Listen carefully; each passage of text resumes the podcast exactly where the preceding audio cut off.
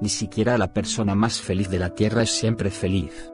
De hecho, la gente más feliz tiene también sus momentos malos, problemas, decepciones y pesares.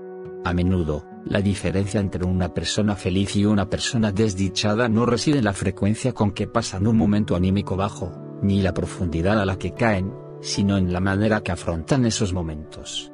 Cómo vivan sus cambiantes sensaciones. Cuando observas a las personas plácidas, relajadas, descubres que cuando se sienten bien, están muy agradecidas. Entienden que tanto las sensaciones positivas como las negativas van y vienen, y que llegará un momento en el que no se sentirán tan bien como ahora. Para la gente feliz, está bien, así son las cosas. Aceptan la inevitabilidad de las sensaciones pasajeras. Así pues, cuando se sienten deprimidas, enfadadas o estresadas, se enfrentan a la situación con la misma mente abierta y la misma sabiduría. La próxima vez que te sientas mal, en lugar de luchar contra ello, procura relajarte.